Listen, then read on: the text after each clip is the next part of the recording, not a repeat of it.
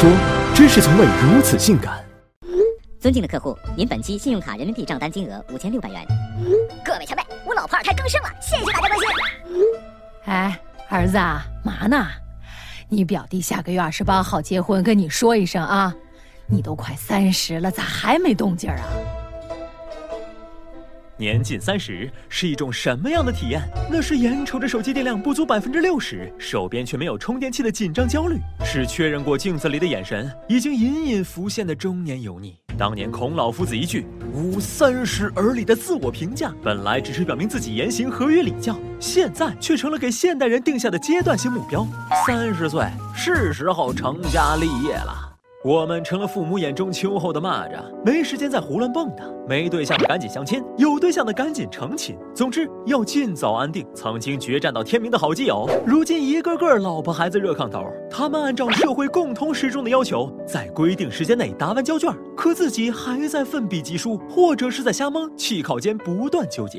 婚姻大事儿急着解决，事业有成也是主线任务。要是三十岁还没混到管理层，这辈子好像也就那样了。可是刚工作几年的我们，正处在前浪未死后浪汹汹的夹击状态，向上争不过老油条，跳槽又拼不过小鲜肉，更别说还有人连自己的职业方向都没搞清楚，又哪儿来的小有成就？我们被时间推着往前走，可自己还没学会应该如何应对即将到来的三十岁。读完大学，再念上几年硕士、博士，很多人一直待在校园环境里，心理年龄比实际年龄小许多，还以为自己刚二十出头，三十岁就已经汹涌而至，被打了一个措手不及。而且与父母那一代相比，当下的世界更大、更快、更浮躁，也更容易让人恐惧和迷失。而一路迎合社会期待长大的我们，还没搞清自己是谁、想要什么的时候。就要接受三十岁成家立业的艰巨任务，本来就不容易。于是，无数人在重压之下惶惶不能终日，甚至陷入了思维反刍。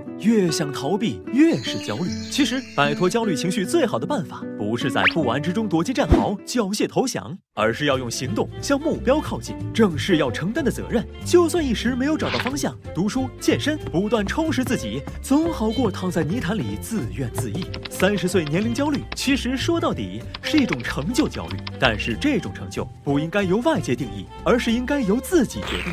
因为自己的人生永远只属于自己。我们会看到同龄人头上闪闪的光环，但比较不是为了徒增嫉妒，而是在提醒我们，为了自己想要的人生，要像他们一样努力。三十岁不过是人为圈定的数字，并不是非得功成名就、一锤定音的警戒线。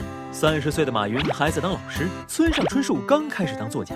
你焦虑的不应该是三十岁，而是三十岁了，面对生活还毫无准备。但不论如何，不要轻易用你不知道或还没做过的事儿。定义自己。三十岁以上的男人就像蒲公英，是说漂泊不定吗？不不不，你看，吹一阵风就秃了。